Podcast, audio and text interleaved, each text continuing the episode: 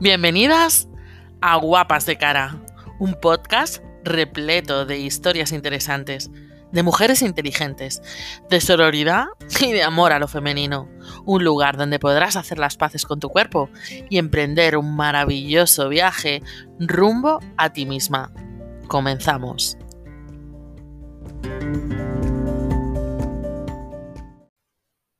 Hola, hola, ¿cómo lleváis esta semana?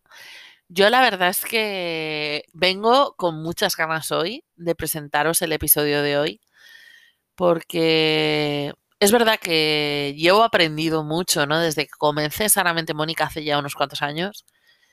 Eh, me he encontrado con personas fantásticas en el camino, pero tengo que decir que tanto la persona que viene hoy como la que viene la semana que viene, que juntas forman ese, ese dúo, ¿no? Ese equipo tan estupendo de Desnuda tu autoestima corporal me han enseñado mucho porque, porque bueno, nosotros, como dicen, ¿no? Los, los del marketing, somos competencia directa, ¿no? Eh, somos las, yo creo que las tres únicas personas en España que nos dedicamos al 100% a la autoestima corporal, a la confianza corporal. Y tengo que deciros que desde el primer momento hubo un abrazo brutal, ¿no? Ellas llevaban más tiempo que yo.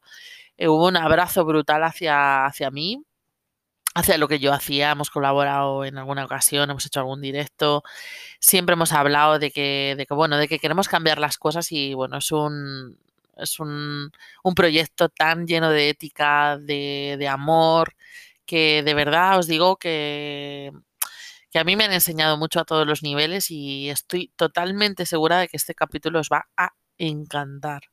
Aisea tiene que contarnos cosas, bueno, súper fuertes. Mmm, Creo que su testimonio es súper potente, es una parte que quizás sea la que más invisibilizada está, ¿no? Eh, la situación que tuvo ella, ¿no? De, de, de, de, tener un cuerpo normativo y cómo te relacionas con eso, ¿no? Y cómo relacionas eso con tu autoestima. De verdad os lo digo, no os lo perdáis. Eh, como veis, este capítulo dura más de, lo normal pero realmente es que, bueno, al final nos dedicamos a lo mismo y nos enredamos a hablar, es súper interesante todo lo que nos tiene que contar Aisea. Eh, así es que de verdad os digo que, estéis súper pegadas ahí a escuchar eh, este súper episodio de verdad que traigo hoy. Espero que os guste.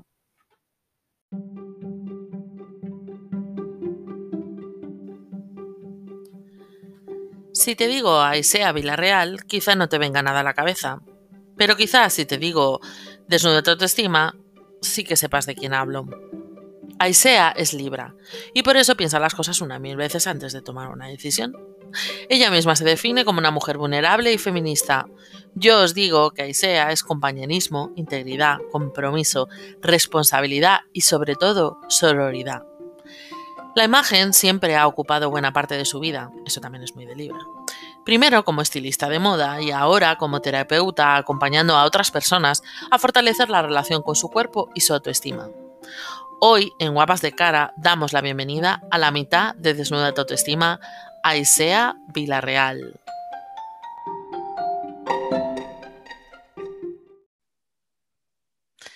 Hola Aisea, bienvenida. Hola. ¿Cómo estás? Pues muy bien aquí de, de tardeo. Bueno, estamos súper contentas de tenerte hoy aquí. Además, a mí me hace especial ilusión porque, como siempre vais en pack, me, me, hacía mucha ilusión como, como, entrevistarte por un lado a ti y por otro lado a Noemí, que ya, ya eh, hemos hecho otro episodio ¿no? con ella, sí. pero, pero la verdad es que eso me, me parece súper interesante como, como poder eh, conoceros más personalmente a a cada una de vosotras. Espero que, sí, sí.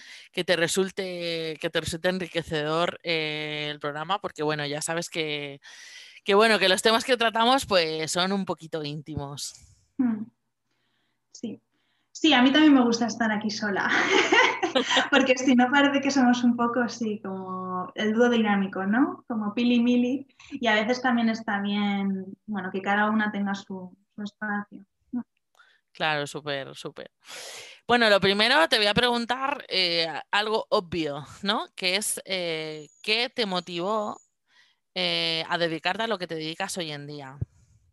Si quieres explicarnos un poco más en concreto qué es lo que haces tú dentro de Desnuda tu autoestima, que eso también me parece interesante que la gente lo conozca. Y mm. también, pues eso, como, cómo te, cómo, ¿qué te trajo ¿no? a, este mundo de la autoestima corporal? Sí. En primer lugar, mm, mi historia personal. O sea, para mí la relación con el cuerpo, con mi imagen, ha ocupado un lugar muy central en mi vida. Ha sido muy importante, es muy importante, sigue siendo muy importante. Y el resultar bonita para los demás, especialmente para los hombres, es algo que, en lo que he dedicado mucha energía de mi vida. Y de ahí, bueno, inseguridades y, y, como ese lugar, ¿no? Y aparte de esto, también mi profesión anterior, ¿no? Eh, yo he trabajado como estilista de moda, siempre me ha gustado mucho la moda y me gusta lo estético, eh, como buena libra, ¿no? Eh, lo bello, lo bello, el concepto de lo bello más que lo bello tangible en sí. Yo diría, te, voy a decir que yo también soy muy libriana, aunque no tengo el sol en libra, tengo muchos planetas en libra, te diría lo armónico. Sí. ¿Verdad? Es como la armonía estética, el, ¿no? Y lo que hay detrás, lo conceptual. A mí me pone, no es tanto eh, eh, lo tangible, ¿no? Un cuadro tal. Es más como la idea, ¿no? Si veo una idea bella, uff, eso me pone, me pone a tope a mí. y entonces esto, ¿no? Pues eh, me dediqué durante ocho años a, ser estilista de moda, trabajando para medios de comunicación, em, hasta que llegó un momento en el que no sé, no, como que no resonaba nada con lo que estaba haciendo. Eh, y hubo un encuentro en concreto como que me hizo dejar la profesión, que fue un catálogo de bañadores en Ibiza, en el que la modelo pues era una chica muy, muy joven que venía, no sé, de no sé de qué país era exactamente, un país del este, no hablaba casi inglés. Y ella estaba ah, metida durante los días que estuvimos ahí haciendo fotos, todos los días en su habitación, sin salir. Eh, y en el único momento que la veía sonreír, casi apenas sin comer, era cuando le hacía las fotos el fotógrafo y, se las enseñaba ¿no? y le decía qué bonita, qué bonita estás. ¿no? Entonces, eh, yo ya estaba como bastante rayada con la profesión, pero ya eso fue como al volver dije, no, no, no, aquí hay algo que no funciona y no sabía muy bien el qué. Luego a raíz de pues, hacer también, supongo, trabajo personal, todo te lleva ¿no? a un lugar, pues me empecé a interesar por el tema de más terapéutico, el movimiento corporal expresivo, yo creo que fue lo que me hizo un poco de camino, me formé en herramientas psicocorporales, para ser terapeuta psicocorporal y ahí conocí a Noemí.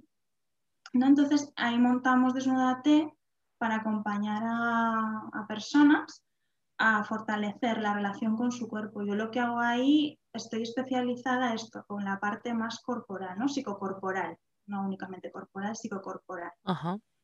Hmm. La verdad es que es increíble, ¿no? Cómo, a cada una de las personas que, estamos entrevistando nos lleva la vida por unos derroteros que al final no te escapas, ¿no? Es como, como lo que es para ti, ni aunque te quites, lo que no es para ti, ni aunque te pongas. Eso está más claro que el agua, ¿no?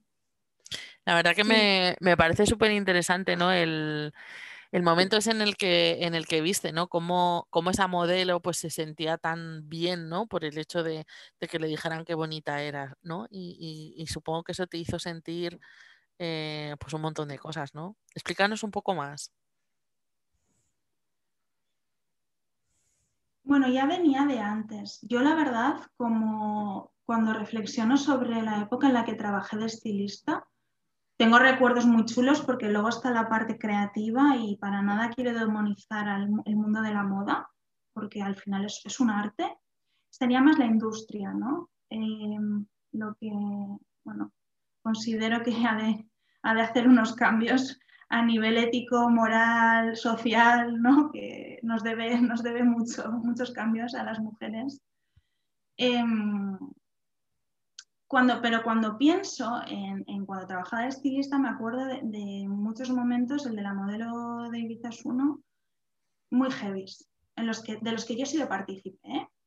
como por ejemplo la de escoger modelos, eh, al final la agencia, ¿no? cuando haces como el booking, lo que hace es, te manda como pues, unas fotitos de, las chicas y tú pues escoges, ¿no?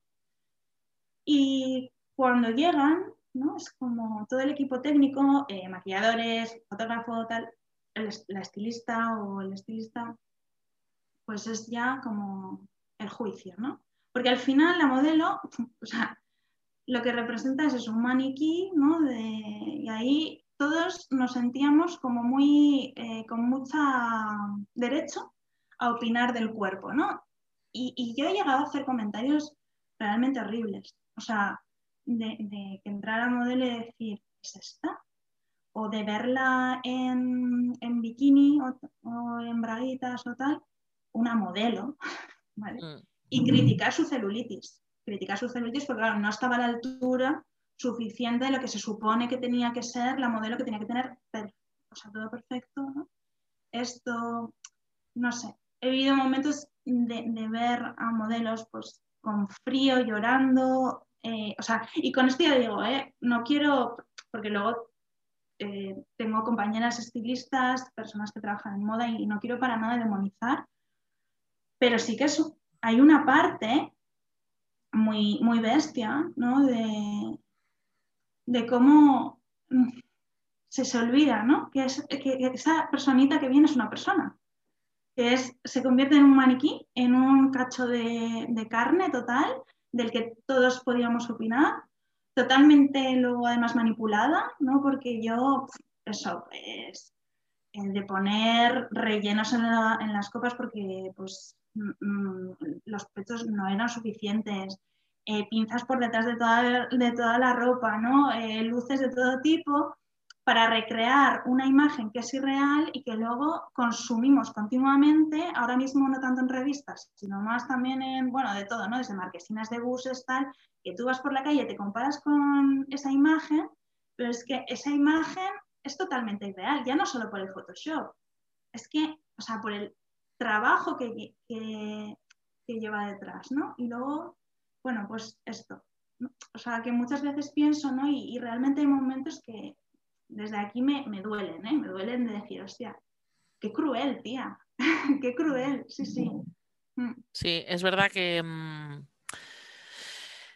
que esto que dices es como muy interesante, ¿no? Lo de em, el problema no está en la moda y eso es algo que a mí también me gusta mucho siempre decir, ¿no? Que hay veces como que cuando te dedicas, eh, porque en este caso, eh, tanto Aisea, como, como yo, como Noemí, creo que somos de las pocas en España que nos dedicamos solamente a temas de autoestima corporal y mm, sabemos muy bien ¿no? de, esto, ¿no?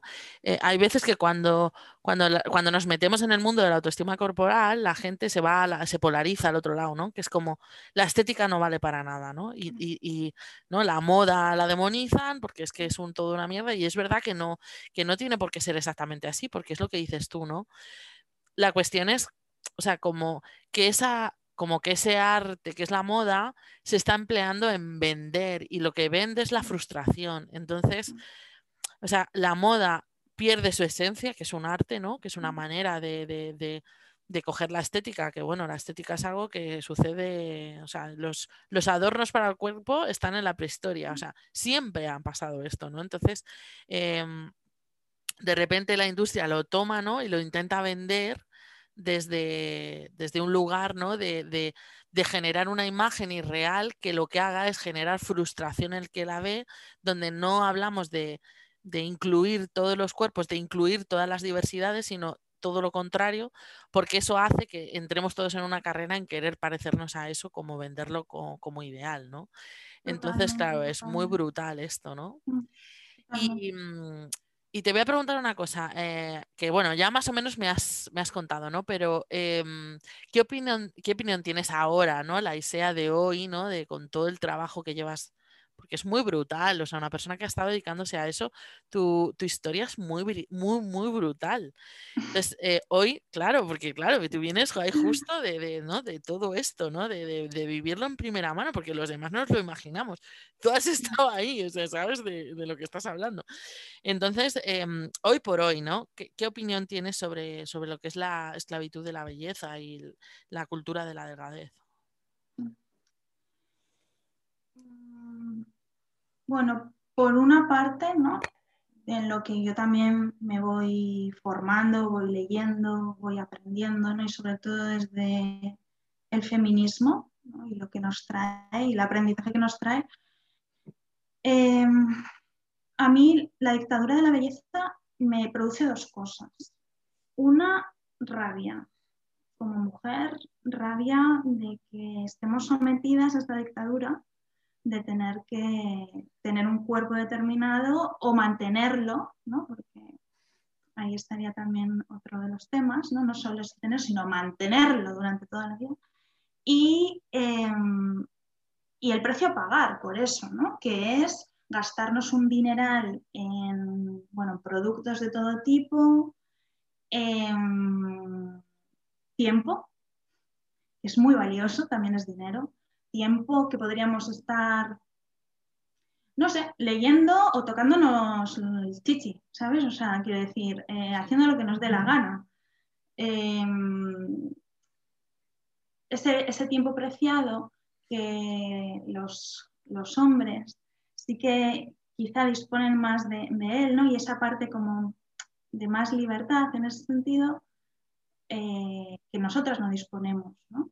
Entonces, rabia en ese sentido, ¿no? Como de, hostia, por mucho que además yo trabajo de esto, ¿no? O sea, trabajo, leo, tal, pero estoy metida aquí, en el cotarro, que yo vivo en este sistema, eh, soy mujer, a mí también me afecta y a veces digo, ¿cómo puede ser? ¿Cómo puede ser, no? Que, que así.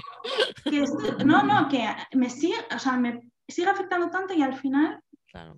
Sí, bueno, porque está, es, muy, es, muy, es muy sofisticado. ¿no? la amenaza a la que estamos, a, la, o sea, a, la, que se nos somete es muy sofisticada.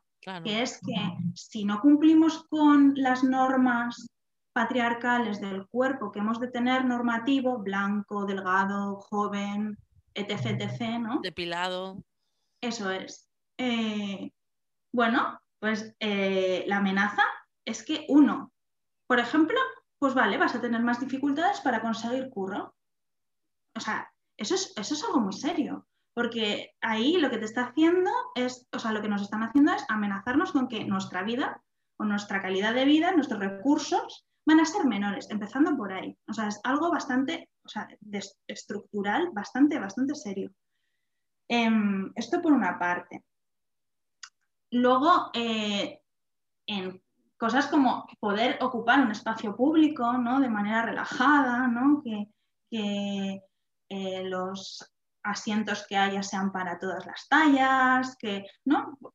por ejemplo, ¿no? eso también es, una agresión muy grande, o que desde las autoridades sanitarias se nos, bueno, se nos ejerza una opresión, se nos ejerza unas agresiones por no cumplir con los estándares estéticos, eso también bueno, es violencia hacia nuestros cuerpos y, tiene unas consecuencias muy graves, ¿no? Puede tener unas consecuencias muy graves. Entonces, rabia porque es, un, conflicto muy serio y muy importante el del cuerpo. Eh, considero que desde el feminismo no se ha abordado lo suficiente el conflicto con el cuerpo. No se ha abordado se abordan otros temas de, manera muy recurrente que son muy importantes, pero el conflicto con el cuerpo se sigue considerando en muchos casos como algo superficial, como algo de lo que no nos deberíamos preocupar. Pero si vemos de manera estructural de qué manera puede incidir en nuestra vida, o sea, nuestros recursos económicos, nuestra salud mental, emocional, ¿no? es, es muy fuerte. Entonces, rabia. Y por otro lado, siento compasión. Compasión cuando nos veo a todas metidas en, este, en esta estructura tan, tan injusta, ¿no? Y desde ahí, mm, algo que tenía aquí apuntado ¿no? y, me parece importante es el poder, eh, lo primero de todo, ver que todas estamos metidas en, en este sistema patriarcal que nos oprime y al mismo tiempo ver las diferencias, ¿no? Y desde ahí no juzgar a las demás. Es decir, que si veo a una mujer que se maquilla, aunque hayamos leído 20.000 libros sobre autoestima, o una mujer racializada que se plancha el pelo, aunque hayamos leído no sé cuántos libros sobre eh, antirracismo y diversidad corporal, eh, el no juzgarnos. No juzgarnos, aunque nos operemos, aunque nos maquillemos, aunque hagamos. O sea, porque no, o sea, lo primero de todo, no todas las historias son iguales. O sea, no todas las opresiones son iguales no estamos oprimidas de la misma manera, las personas gordas no están oprimidas de la misma manera que las personas delgadas, las personas blancas no estamos eh, oprimidas de la misma manera que, o sea, las personas eh, racializadas, perdón, no están oprimidas de la misma manera que las personas blancas, o sea, al revés, perdón. Em, esto, ¿no? O sea, que, por favor que no, nos pongamos a, a criticarnos, no va por ahí, no va por ahí, ¿no? Eh, entonces, compasión para todas, comprensión para todas, quien se quiera depilar que se depile, quien no se quiera depilar que no se depile. Si es que el debate no es ese. Es que el debate no es ese, ¿no? Y hacia donde tenemos que ir es todas juntas. Depiladas, no depiladas, con pelo panchado o con lo que sea. Sí. Ahí la verdad es que hay un, hay un tema, ¿no? Que es al final que paremos de cosificarnos, porque al final la mayoría del juicio Claro, viene, viene a, tratarnos como objetos, ¿no? Al final nos, nos, cosificamos a nosotras mismas y muchas veces cosificamos a las demás, porque en general casi todo el juicio suele venir por el tema estético. Entonces, claro, al final es como, por supuesto, el juicio es independiente, da igual si el juicio viene por las capacidades de una persona o vienen por, por la estética, pero además en este caso es que entramos en un, como en, un doble mal, ¿no? Uno es el juicio y otro es la cosificación, ¿no? Que al final solamente nos valoramos tanto bien como para mal por el tema estético. Lo demás, ya si es más inteligente o menos, un poco como que es lo de menos, ¿no? Entonces, claro, ahí es como como, como diríamos así técnicamente, una hostia mano abierta, porque claro, es que es como doble daño, ¿no? O sea, por un lado eres como una cosa, no vales para nada más, y por mm. otro lado, por supuesto, todo el mundo puede opinar porque, porque eres un adorno, entonces has venido al mundo para esto, pues evidentemente, claro, eh, se puede valorar y enjuiciar a las personas en función de esto. Entonces, claro. y ahí no, no, tenemos en cuenta ni la historia, eso, ¿no? ni la historia compartida socialmente por esa persona ni la historia biográfica de esa persona, ¿no? No sabemos nada de, bueno, juzgar a, una mujer únicamente porque decide o porque va muy maquillada, por ejemplo. Eh, insisto en esto porque es algo como que se escucha mucho, ¿no? Mira, va como una puerta. Eh, no está liberada, ¿no? Es como, bueno, a ver, eh, no, se trata de, de, esto, ¿no? O sea, como libre expresión de identidad de género es hacia ahí, no hacia donde hemos de ir y de construirlo todas juntas y, bueno, con pasión. No, me parece, me parece súper súper interesante ese punto porque a veces se nos olvida un poco, ¿eh? O sea que, mm, me parece súper interesante lo que, lo que nos propones y lo que nos dices. Y bueno, vamos a entrar un poco en terreno personal. Mm, te voy a preguntar todo esto ¿no? que me estás contando. Eh, cómo te ha afectado a ti mm. eh, en tu vida ¿no? personal y, pues en qué cosas ¿no? te ha atravesado todo esto y seguro que te sigue atravesando ¿no? hoy mm. por hoy. Sí. Bueno, en mi caso, yo desde pequeñita, como que el tema de que era bonita es algo que me habían remarcado mucho. ¿no? De pequeña yo recuerdo, tenía así el pelito rizado, rubio, y era como, ay, Shirley Temples, no sé qué, ¿no? Y, ay, qué bonita, la bonita, ¿no? Yo en casa me he sentido, o en mi familia, ¿no? Como la bonita y mi hermana, pues como la, lista, ¿no? Mi hermana la lista y productiva y yo pues la bonita. Entonces, bueno, con, ese, con esa etiqueta me he ido moviendo a lo largo de los años. De pequeña como hay la bonita, ¿no? La, la muñequita, la, bueno, más que muñequita eso, la bonita Y claro, cuando ya voy hacia la adolescencia, pues ahí ya se tornan los giros y empiezan a aparecer los hombres, ¿no? Como eh, esta, bueno, como esta necesidad de gustar y tal, y, como que se me dirige todo un poco por ahí, ¿no? Y años posteriores también, ¿no? O sea, como que, mm, bueno, yo voy viendo que, pues, que a los tíos les gusto, ¿no? Y entonces, eh, y que gran parte pues es mi físico, porque donde ligo pues es en discotecas o en lugares en los que tampoco hay mucho para hablar, ¿no? Entonces es como, mi, mi, cuerpo es el protagonista y entonces pues ahí me siento válida. Pero claro, eso es un arma de doble filo porque como que luego en todo lo demás pues tambaleo, ¿no? O sea, respecto a, mi, a mis a validarme en, como mujer, yo qué sé, inteligente, por ejemplo, ¿no?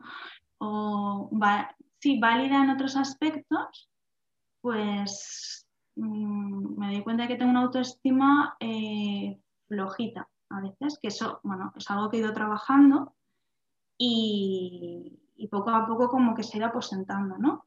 Pero sí muy ligada con este premio de que si gustaba y seducía a hombres, pues entonces valía más y era mejor que las demás. Sí, y era mejor que las demás. Entonces, mira, ahora me está pasando algo que es con el tema de la madurez, ¿no? Veo que mi cuerpo va cambiando y es como, uf, y estoy pasando por un momento con mi cuerpo em, en el que se me están moviendo muchas cosas. Porque, claro, empiezan las arrugas y tengo miedo. Tengo miedo a que se, a que mi, valía, claro, mi valía se esfume, ¿no? Digo, hostia, tía, que ya te queda poco. Aprovecha. claro. Y decir las discotecas cerradas, joder. Y las discotecas cerradas, joder. Bueno, ahora, ahora mismo tengo, ahora mismo eh, estoy en una relación monógama de pareja, entonces Muy bien. ahí estoy, ¿no? Pero, pero sí, ¿no? Como, como con este tema, ¿no? De la madre, de decir, hostia, se me va y, y con miedo, y luego al mismo tiempo como siento como mucho alivio. O sea, es como una cosa rara. Digo, uy, qué bien.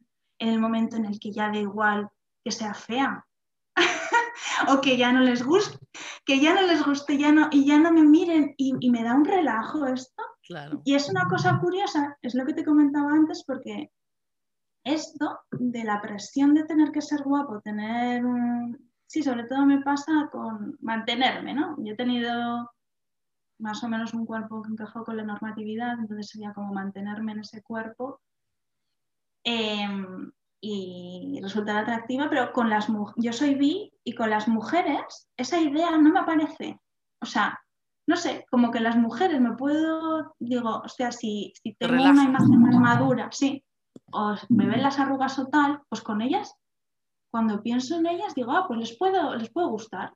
Pero con los tíos, fíjate ¿eh? hasta dónde tengo metido el estereotipo, eh, pues que, pues no, ¿no? Es como, bueno.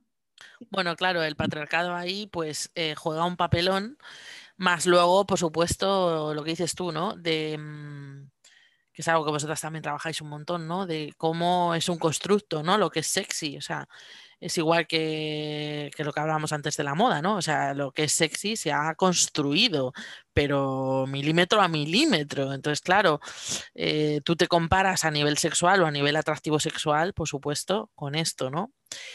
Bueno, ahí eh, tu, testimonio es súper potente, a mí me parece súper interesante lo que, lo que nos estás contando y además, ¿cuántas mujeres no te estarán escuchando y estarán exactamente en la misma situación que tú?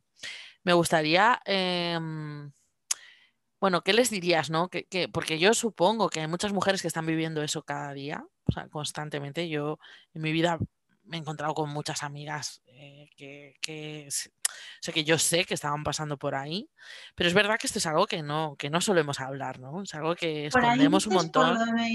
¿Por dónde? ¿Por, el, por, el, por el tema, ¿no? De, de, de, cómo tú te estás poniendo toda tu autoestima, ¿no? En, mm en la parte que más se ve además, con lo cual tú puedes esconder muy bien que tú realmente eres una persona súper insegura en todo lo demás, porque además hoy en día que tenemos la cultura de la imagen, ¿no? la, eh, dictadura de la belleza, etc., etc., claro, dentro del ámbito social, aparentemente una persona que cumple con ese canon, que además gusta, que es, voy a decirlo también técnicamente, que es follable, claro, tú gozas, claro, gozas de un estatus social por encima de los demás, ¿no? Entonces, mm. ¿cuántas mujeres nos estarán escuchando teniendo ese mismo problema y no atreviéndose muchas veces a salir de ese armario? Voy a, hablar, voy a mm. hablarlo así, ¿no? Por, entre comillas, ¿no? Eh, de decir, joder, pues mira, sí, pues es que, mira, es verdad, me siento súper segura en esto, ¿no?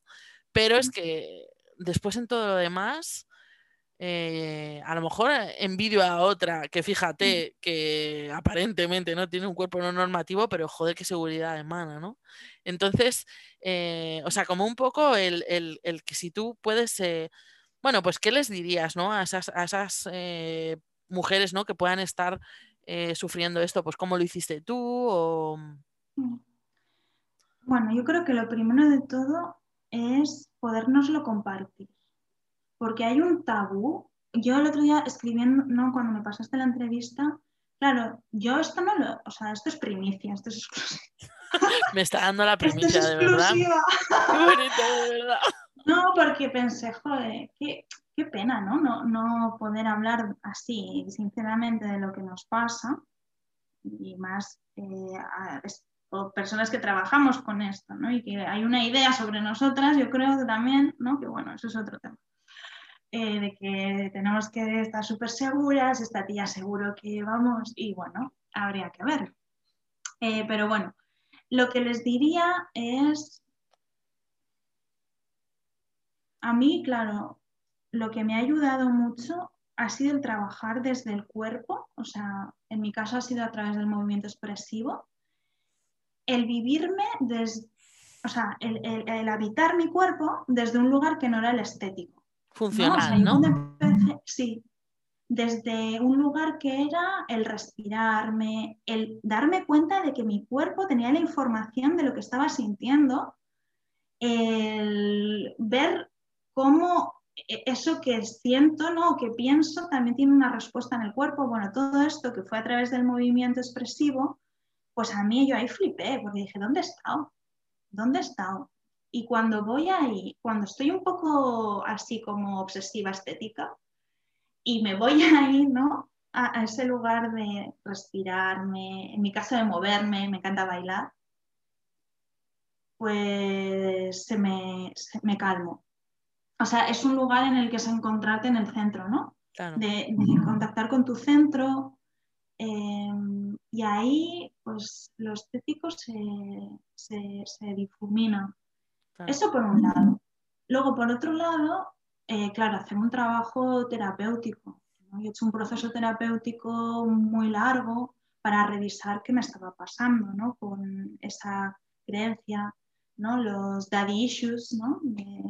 las mujeres que normalmente pues, deseamos gustar tanto a los hombres, pues revisar igual la historia con papá. Eh, todo esto, ¿no? Trabajar, hacer un trabajo terapéutico y luego también un trabajo con el cuerpo. Y en el caso de, por ejemplo, ahora del tema de la madurez, a mí algo que me ayuda o me está ayudando es tener más contacto con mujeres más mayores. Porque al final son como las grandes desterradas, olvidadas, ¿no? En Instagram hay muy poca presencia, por ejemplo, ¿no? De mujeres mayores y es como, joder, ¿dónde están? Si están las ¿dónde están las sabias? ¿no? Entonces, pues poder eso, eh, charlar con ellas, verlas, hablar con ellas, explicarles lo que te pasa, ¿no? Y, a mí eso me, es algo que me sirve. Es muy guay lo que, lo que nos estás contando, además. Fíjate, ¿no? Que eh, mm, en mi caso, yo salí de mi insatisfacción corporal también bailando. O sea, al final devolverle al cuerpo la funcionalidad, que un poco es lo que hacemos a nivel cognitivo o a nivel corporal, ¿no? Eh, haciendo terapia de autoestima corporal, ¿no? Al final, ¿qué es? Pues, pues que la estética sea una de las cosas por las que con las que te relacionas, ¿no? No la única, que es yo creo como el gran problema, ¿no?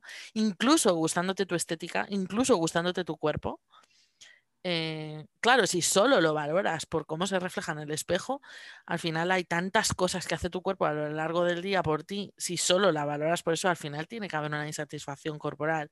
Y esa es una trampa en la que mucha gente cae cuando hablamos de autoestima corporal, que es, no, si yo me miro al espejo me veo divina. Claro, pero es que eso no es tener autoestima corporal. ¿Por qué? Porque si solo te valoras desde ahí, si solo valoras a tu cuerpo desde ahí y si solo agradeces a tu cuerpo por la cantidad, voy a decirlo muy bestia, ¿no? Pero la cantidad de tíos con los que ligas, pues claro, estás cosificándolo. Al final estás utilizando a tu cuerpo como un poco el reclamo, ¿no? Publicitario. Y, el cuerpo es mucho más que esto, ¿no? Claro. Y eres esclava. Y eres esclava, efectivamente. Eso es, ¿no? Esa es la movida. Eres esclava si solo te validas desde ahí y, te invalidas el resto de ti, ¿no? Es, muy, es muy, es muy fuerte. Es, muy, fuerte, es muy triste, pero... Y que además llegará un momento, da igual, es que llegará un momento en el que, en un resquicio, porque, o sea, está montado en este sistema en el que a lo que tenemos supuestamente que alcanzar es algo inalcanzable, ¿vale? Entonces llegará un momento en que quiebre, aunque seas bellísima, aunque encajes con el cuerpo más normativo, llegará un momento que habrá una grietita, una grieta que quiebre. Y entonces ahí se te moverán, se te moverá todo el suelo. Entonces es como podernos revisar desde eso, ¿no? desde la compasión, desde el cariño y hacer un trabajo para habitar, habitar nuestro cuerpo desde otros lugares. Yo creo que es la, la mayor rebelión que podemos hacer el, habitarnos desde, un lugar amoroso y, y, eso no quiere decir que nos tengamos que gustar todos los días, pero sí de empezar como a habitarnos, que es que no nos han enseñado. No. es lo que tú decías, aprendí a amar mi cuerpo bailando, ¿no? Ostras, es que esto no nos lo han enseñado. No, no, es súper fuerte, la verdad. Eh, no estamos en nuestro cuerpo, estamos, esto lo digo yo muchas veces siempre en los talleres, ¿no? Estamos arreglándonos, que esa palabra es horrible, nos estamos arreglando, ¿no? Eh, y, tú te estás vistiendo y eliges la ropa monitoria, monitoreándote a ti misma. O sea, estás pensando más en cómo te van a ver los demás cuando llegas al sitio que en cómo te sientes tú con esa ropa. Con lo cual vuelves a seguir, sigues siendo objeto, repito, cosificación, ¿no? Sigues siendo objeto de tu vida, no sujeto. No, e, tú no eres, tú eres el complemento directo, tú nunca eres el sujeto de la frase, mm. porque es como, como que lo vives desde cómo te van a ver los demás. Y es que realmente eso eh, es como, claro, es que es, vivir una vida que no es tuya, ¿no? Entonces, mm. reapropiarnos. Ahora, ahora vamos a ir a la gordofobia, pero eh, me parece súper interesante como que siempre se ve el prisma ¿no? de la gordofobia, o sea, de cómo huimos ¿no? de lo gordo o del miedo a lo gordo. Siempre desde la perspectiva, como que está un poco más, un poco más normalizado no hablar desde el estigma de peso, ¿no? Desde cómo lo he podido vivir yo, ¿no? Con mi cuerpo, el hecho de avergonzarme de mi cuerpo, etc, etc. Pero muchas veces se vincula a esto, lo que decíamos antes, la confianza corporal, la autoestima corporal, la vinculamos a eso, ¿no? A no me gusto y entonces voy a ver si me gusto. También el body positive, pues ha promulgado mucho, ¿no? Este tipo de frase, ¿no? De todas somos guapas, ¿no? Y es como, ya, pero es que no es que todas seamos guapas, es que no es necesario que seas guapa para ser digna, mm. válida y poderosa. Entonces, mm. como me parece súper potente ver como el otro prisma, ¿no? De, de, la vivencia que has tenido tú, precisamente esto, ¿no? Y cómo, cómo has podido salir de ahí y ahora mismo te dedicas justamente a ayudar a otras mujeres a empoderarse, realmente empoderarse. No a que se vean guapas, que no es a lo que trabajamos, eso hay que reivindicarlo mucho, porque a veces es verdad que, que que bueno, aparentemente parece que nos dedicamos a que la gente se vea guapa, no señor, o sea, nos dedicamos a que la gente se valore por, por el ser humano que es, ¿no? Y, me parece súper potente. Entonces, eh, siempre es, o sea, perdona. No, no, sigue, sigue. No, un, una palabra, ¿no? Que es reapropiarse, ¿no? Reapropiarnos de nuestro cuerpo que ha sido robado. es así, ¿no? Y que es de los demás, lo que tú decías, ¿no? Es como ¿Dónde está? ¿Dónde está? Que, es para el hombre que le, guste, que es para que me vea mi compañera de trabajo, que es para... Pero ¿dónde, o sea, donde lo vivo yo, ¿no? Es como reapropiarnos del cuerpo y que sea nuestro en primer lugar. Total. Además, es reaprenderlo. O sea, ya nos estamos metiendo un poco en harina, pero es verdad. O sea, es que es reaprenderlo, porque realmente nosotras ya lo traemos de serie. Si es que solo Mm. tienes que preguntarle a una niña de dos años, aunque cada vez te puedo asegurar que sale antes esto, ¿eh? Eh, tú le preguntas a un bebé, a un niño de un año que tenga, o sea, dos años, le preguntas mm, ¿para qué le vale el cuerpo? Que eso, o sea, es que ellos, su cuerpo lo viven de una manera funcional totalmente. O sea, es que, ¿qué cambiarías de tu cuerpo? Hay un vídeo de una marca de estética que habla de esto, ¿no? sí. Que le preguntan, ¿qué, qué cambiarías? Es que tú al niño le preguntas qué cambiaría de su cuerpo y se queda mirándote como diciendo, ¿qué me estás contando? No sé, o sea, yo estoy feliz con esto, yo qué sé. O sea, hace todo lo que yo quiero, ¿qué más quiero, no? Entonces, después ahí entra un factor que es como cuando ya generamos todos los complejos y todas las frustraciones, o al revés, ¿no? El, el valor sobrevalorado que, que tenemos a, cierta, a ciertas partes estéticas. Entonces, claro, es como súper fuerte. Em, te voy a preguntar sobre la gordofobia. Mm. Em, bueno, pues, ¿cómo has vivido tú o cómo te ha afectado a ti la gordofobia? Eh, aunque, bueno, en parte nos has contestado ya un poco, pero, pero esa palabreja, ¿no? Que, que ahora parece que se está poniendo de moda, cosa que nos gusta, siempre y cuando se interprete bien, claro. Eh, eh, ¿qué, qué nos puedes decir de eso? Bueno, a mí me ha afectado más, considero a nivel estructural, ¿no? O sea, en historia propia, debido a que tengo el privilegio de vivir en un cuerpo em, normativo, o cer- mm, sí, normativo, pues como que eso, ¿no? Me ha afectado más a nivel ideológico, estructural. Por ejemplo, eh, sí que durante una época eh, subí mm, bastante de peso por un tema de bueno, unas píldoras y tal. Y cuando eh, bajé de peso, sí que los comentarios que recibí fueron muy halagadores, ¿no? De qué bonita, qué guapa ahora, tal, ¿no? Entonces, bueno, ahí con mucho miedo, ¿no?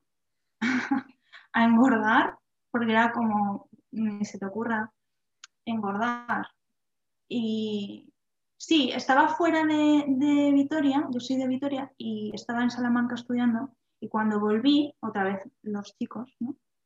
Recuerdo que muchos tíos que antes ni me habían hablado, pues era como cuando volví, era como, no sé, de repente, como una acogida, ¿no? Muy grande. Entonces, bueno, ahí, eso por una parte. Mm, y luego también con el tema, por ejemplo, recuerdo una época que adelgacé mucho, mucho porque estaba muy triste, porque lo dejé con, con una expareja y estaba muy, muy triste y adelgacé muchísimo. Estaba muy triste. Y recuerdo los comentarios de amigas de decirme qué tipazo, bueno, o sea, recibí muchísimos halagos cuando realmente yo estaba pasando por una época muy mala y me sentía muy, muy con mucha pena, ¿no? Y ahí pues reflexionar, ¿no? Como, hostia, como desde fuera, ¿no? De un momento en el que realmente yo me sentía muy triste, muy mal conmigo misma, eh, recibí halagos. ¿no? Y es como, claro, o sea, pues en ese momento a mí pues no me dio por ahí, ¿no? Pero eh, puede ser que otra persona decida pues que se quiere quedar en ese peso, cueste lo que cueste, aunque estés súper triste y aunque haya sido una bajada de peso igual por una, no sé, depresión o tristeza continuada, ¿no? Y entonces, bueno, pues esas son así como las, los dos episodios que me vienen más de, de cerca, ¿no? Luego, junto con lo que compartimos eh, como mujeres, pero sí, esos son los dos episodios que me, que me vienen. Sí, es que, bueno, de alguna manera u otra siempre, yo siempre lo digo, ¿no? La gordofobia la sufrimos todos. El estigma de peso la, lo sufrimos las personas gordas, pero la gordofobia al final somos víctimas todos, ¿no? De un sistema, ¿no? Donde se premia la delgadez por encima de todo y bueno, solo tenéis que ver todas las personas que sufren muchas veces trastornos de alimentación, que ese es otro tema que, que te quería preguntar. ¿A ti eh, todas estas cosas, estas presiones sociales, eh, han tenido algún tipo de, mm, influencia en la relación que tú tenías con la comida? A ver, a mí comer siempre me ha gustado muchísimo, me encanta comer y disfruto mucho, mucho, mucho con la comida. Em, sí que hubo una etapa eh, en la adolescencia que por yo estaba, sufrí bullying en el cole, aparte en casa, bueno, mis, historias, ¿no? mis heridas. Y en ese momento sí que tuve episodios de comer de manera compulsiva, ¿sí? Y como a escondidas de mis padres, y ahí como, bueno, rozando, ¿no? Rozando, sí, la bulimia. Eh, luego quedó ahí, fue una época en la que, bueno, yo si miro atrás, pues era mi manera de sostener lo que me estaba pasando. Y, luego, así en general, pues mi relación con la alimentación ha sido más o menos eh, sana. sana, sí. sí. Fue ese, eh, fue ese episodio, sí. Pues em, te voy a hacer las dos últimas preguntas. Venga. La primera es, bueno, em, bueno, que nos cuentes cómo te sientes hoy, eh, después de haber pasado todo esto, ¿no? Que de esto se sale, que es súper importante, como de la droga, de la droga se sale, de, la falta de autoestima corporal también se sale, ¿no? Y también que, nos, que me cuentes, pues un poco eh, qué es lo que haces ahora, cómo ayudas a, otras personas, que me parece como muy bonito y muy ilusionante, ¿no? Sí. Eh, bueno, lo de cómo estoy ahora, ahora, ahora, en este momento, o en general en ¿Cómo, está, ¿Cómo habita su cuerpo? Eh? Cuando dices ahora, es en este momento, sí. Me refiero a la ISEA de 2021, con todo lo que ha vivido, ¿no? Em, esto. Sí.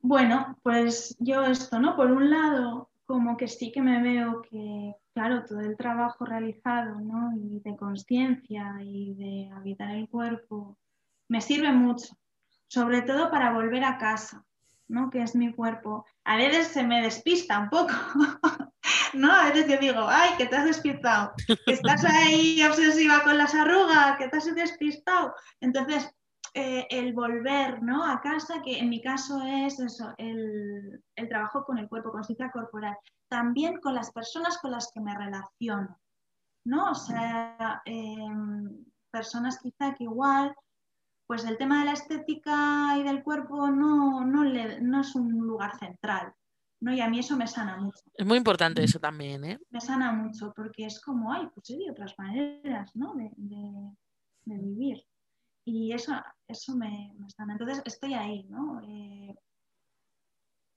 me siento mucho más estable, mm, no porque sea invencible y porque siempre me vea fantástica, ¿eh? ni, porque siempre me sienta muy segura de mí misma, sino porque tengo una manera de contactar con mi seguridad, o sea, como de retirada, ¿no? Contacto y retirado, de, de, de retirarme de esas obsesiones y de esas eh, rayadas eh, sobre la estética y de contacto más con lo que sería eso, ¿no? la reapropiarme de mi cuerpo, el contactar conmigo. Entonces, bueno. Y luego, respecto a la otra pregunta, que me enrollo mogollón, eh, la, otra, la otra pregunta era de, de, de sobre desnúdate, ¿no? Claro. Sí, sí, que, cómo has utilizado todo ese sufrimiento, todas esas rayadas, como decimos, ¿no? Todo eso que tú eh, has vivido, pues cómo lo aplicas ahora en tu trabajo y cómo ayudas a otras personas a que encuentren mm. ese lugar dentro de su cuerpo, ¿no? A cómo habitarlo. Bueno, yo en mi trabajo mm, también es poder compartir mi aprendizaje con otras mujeres de que hay otra manera de, vivir el cuerpo, ¿no? Desde ahí, ¿no? O sea, desde, ese abordaje corporal, ¿no? Entonces yo en sesión, pues donde, desde trabajo es desde ese abordaje corporal ahora también me estoy formando en un abordaje más neurobiológico, que es súper interesante, sobre qué es lo que pasa en nuestro cuerpo a nivel eh, neuronal, ¿no? Neuronal, ¿no? Con, eh, cuando sentimos. Y, bueno, esto no es como poner encima de la mesa, compartir con las mujeres lo que, lo que yo he ido aprendiendo desde ese abordaje. Hay muchas personas que vienen que han hecho igual trabajo más cognitivo, pero que sienten como que ya, es que he hecho mucho trabajo, lo entiendo muy bien desde la, desde la cognición, pero cuando me pongo delante de un espejo no me puedo mirar. ¿no? Entonces, claro, es que ahí hay una parte de poder respirar tu cuerpo, contactar con tu cuerpo, porque esa barrera solo con la cognición no, no, se, no se vence. Entonces es como, pues desde ahí, ¿no? El, poner, el compartir esa herramienta corporal. Súper potente, la verdad, muy, muy guay. Eh, bueno, te voy a hacer la última pregunta que le hacemos a todas las invitadas, que es si has dicho alguna vez a alguien o has pensado o te han dicho a ti, y si no es el caso, ¿qué te inspira, ¿no? La frase guapas de cara, que es como se llama el podcast. A mí no me lo han dicho.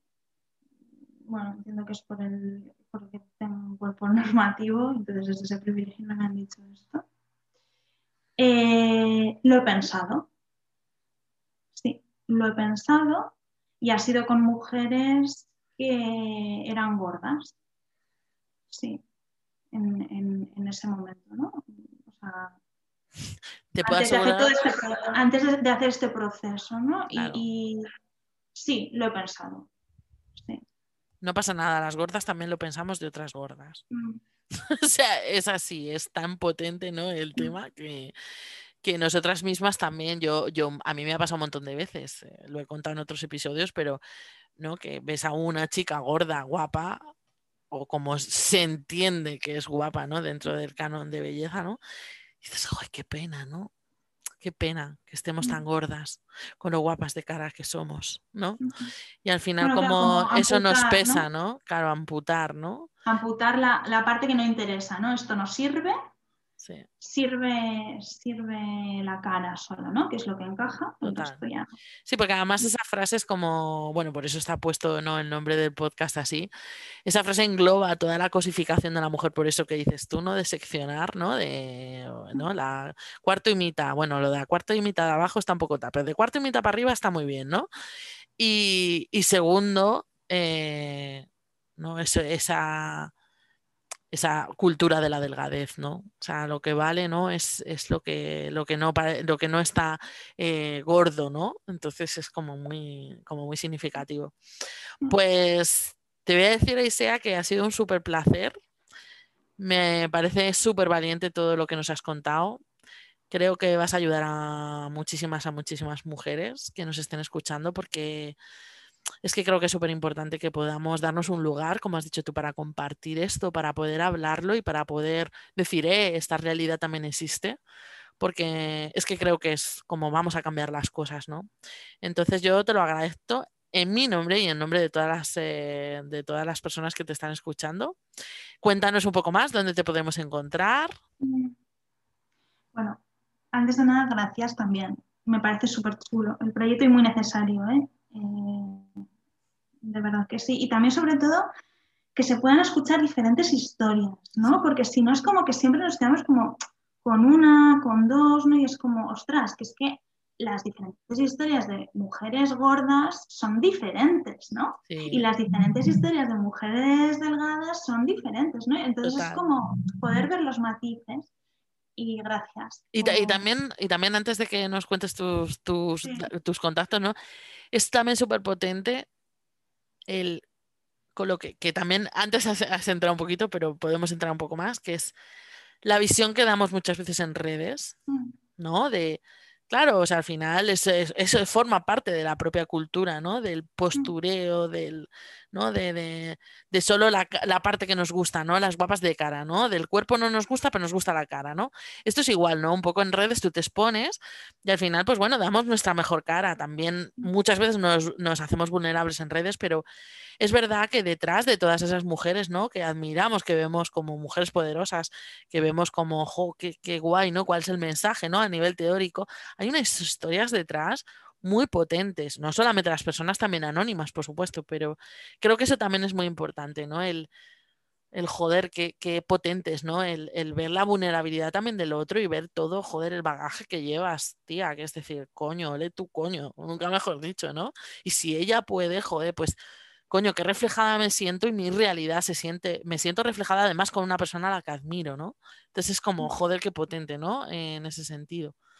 Sí, yo creo que también eso es muy importante, ¿no? Como a mí, justamente eso, cuando me mandaste la propuesta fue como, guau, qué buena oportunidad para poder salir de la imagen. A la red. sí, de poder salir de la imagen de, claro, no sé, yo pienso, por lo que me llega a veces, ¿no? De feedbacks de, no, es que claro, tú, digo, mira, o sea, no. Yo, soy, yo soy, no, que no, que yo soy mujer, soy persona y a mí también me atraviesan cosas, ¿no? Entonces, y creo que es súper, súper, súper, súper útil y desde ahí va a, a ver el cambio, ¿eh?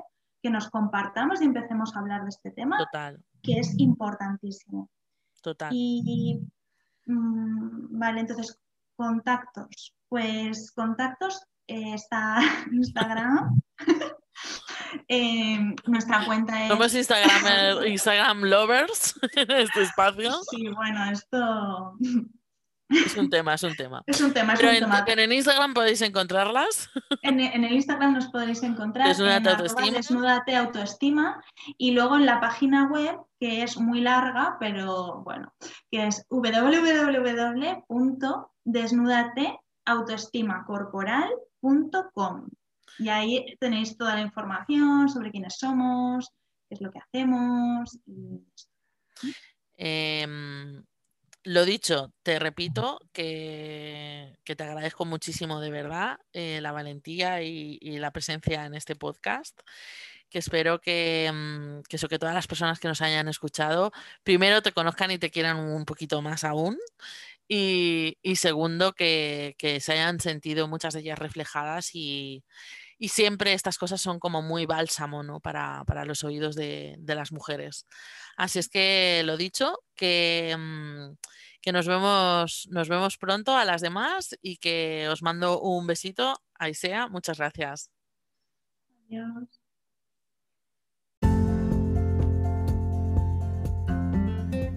Muchísimas gracias por estar ahí. Si te ha encantado este episodio y todo lo que has escuchado, puedes tener mucho más siguiéndome en redes. Recuerda Sanamente Mónica en Instagram y en mi página web sanamentemónica.com.